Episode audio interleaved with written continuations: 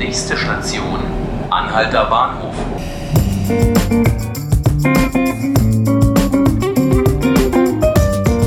Hallo und herzlich willkommen zu 5 Minuten Berlin, dem Tagesspiegel Podcast.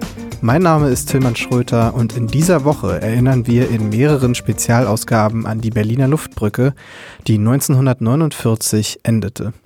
Wir feiern also 70-jähriges Jubiläum und erkunden dabei das Tempelhofer Feld, damals und heute. In dieser Folge begleiten wir Horst Bert Molkenbuhr über das Tempelhofer Feld. Er hat hier schon einmal gearbeitet, 1949 als Kohlejunge für die Luftbrücke. Wir kamen hier auf den Flughafen nur zum Kohleausladen. Es ging darum, dass Berlin zwei Stunden am Tag Strom hatte. Und als die Luftbrücke dann richtig lief im Herbst, dann waren wir so weit, dass die Elektrizitätswerke so viel Kohle hatten, dass jeder Bezirk zweimal zwei Stunden Strom hatte. Deutschland Nachkriegszeit. Die alliierten Siegermächte haben das deutsche Gebiet in vier Besatzungszonen aufgeteilt. Im Westen Amerikaner, Briten und Franzosen. Im Osten die Sowjetunion. Auch Berlin als Hauptstadt wird in vier Sektoren geteilt. Im Zuge des Marshallplans, der amerikanischen Aufbauhilfe für das vom Krieg zerstörte Europa, führten die USA eine Währungsreform in den Westzonen durch, die am 23. Juni 1948 auch auf Westberlin ausgedehnt wurde. Die Sowjetunion reagierte darauf mit einer Blockade. Nichts kam rein, nichts kam raus. Westberlin war abgeschnitten. Aber die Westmächte gaben ihren Anspruch auf die Stadt nicht auf. US-Militärgouverneur Lucius Clay befahl die Einrichtung einer Luftbrücke. Am 26. Juni 1948 beginnt die Versorgung Westberlins durch die Luft und die erste US-Maschine landete auf dem Tempelhofer Feld. Around the clock, these pilots and their British partners bring flour, sugar, potatoes, medicine, coal and oil in one of the most unique air operations of all time. To these men, the impossible has become the routine. Eine besondere Rolle bei der Versorgung Berlins spielten aber nicht nur die Piloten der Westalliierten. Horst Bert Molkenbuhr ist heute 86 Jahre alt. Seine Sommerferien im Jahr 1949 verbrachte er als Hilfskraft auf dem Tempelhofer Feld. Seine Aufgabe Kohlen ausladen. Es ging darum, dass die Amerikaner vor den deutschen Männern eine unheimliche Angst hatten. Die glaubten, wenn sie ihnen eine Büchse Gemüse geben, dann würden die daraus ein Maschinengewehr machen. Und deshalb durfte kein deutscher Mann auf den Flughafen Tempelhof.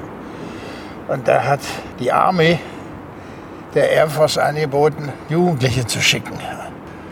Und eines schönen Tages fragte man uns, ob wir bereit wären, Kohlen auszuladen. Und da sind wir aufgestanden wie ein Mann.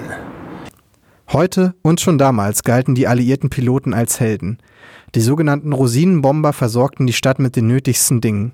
Lebensmittel, Maschinen und andere Bedarfsgüter wurden nach Tempelhof gebracht.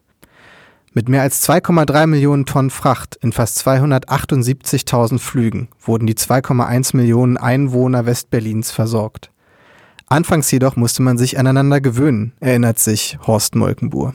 Die Atmosphäre war am Anfang sehr eigenartig, denn das, die äh, Piloten waren ja dieselben Flieger, die, die unsere Städte bombardiert hatten. Nicht? Die Arbeit war hart. Bis zu 24 Stunden waren die Kinder und Jugendlichen im Einsatz. Ihre Bezahlung? Eine richtige Mahlzeit. Und wir hatten Dienst von 0 bis 24 Uhr und bekamen dafür einmal ein Essen wie in die Air Force. Das war natürlich eine Wucht, hatte die Familie ein Esser weniger, nicht? Denn wir haben ja damals enorm gehungert. Äh, diese große Blechschale mit den äh, fünf Vertiefungen. Suppe, Kartoffeln, Fleisch, Pudding, alles drin. Und äh, es wurde jeder satt. Äh, notfalls kriegte er immer einen Nachschlag. Beinahe ein Jahr lang versorgte die Luftbrücke die Westberliner. In der Nacht auf den 12. Mai 1949 hob die Sowjetunion die Blockade auf.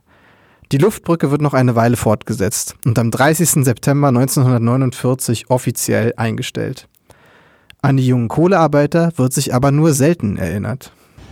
Wenn über die Luftbrücke berichtet wurde, dann wurde noch niemals über uns berichtet. Und die Organisation hieß GYA, German Jews Activities. Niemals wurde darüber gesprochen, dass wir in den ersten Monaten die Maschine ausgeladen haben. Ich habe so die Vermutung, dass die Air Force Wert darauf legte, nie was über den GYA zu erzählen, weil das ja der Anteil der Army war an der Luftbrücke.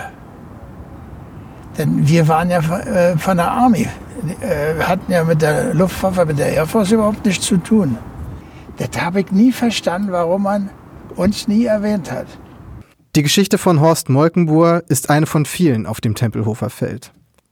In den nächsten Ausgaben werden wir die Perspektive von Flüchtlingen erzählen, einen Investor befragen und die Bedeutung des Feldes für die Stadt ergründen. Sie finden die Episoden auf Spotify, iTunes und tagesspiegel.de. Außerdem finden Sie auf fieldtrip.tagesspiegel.de eine interaktive Karte, auf der Sie die Geschichten unserer Protagonisten im Video ansehen können. Ich danke Ihnen fürs Zuhören und wünsche Ihnen einen schönen Tag.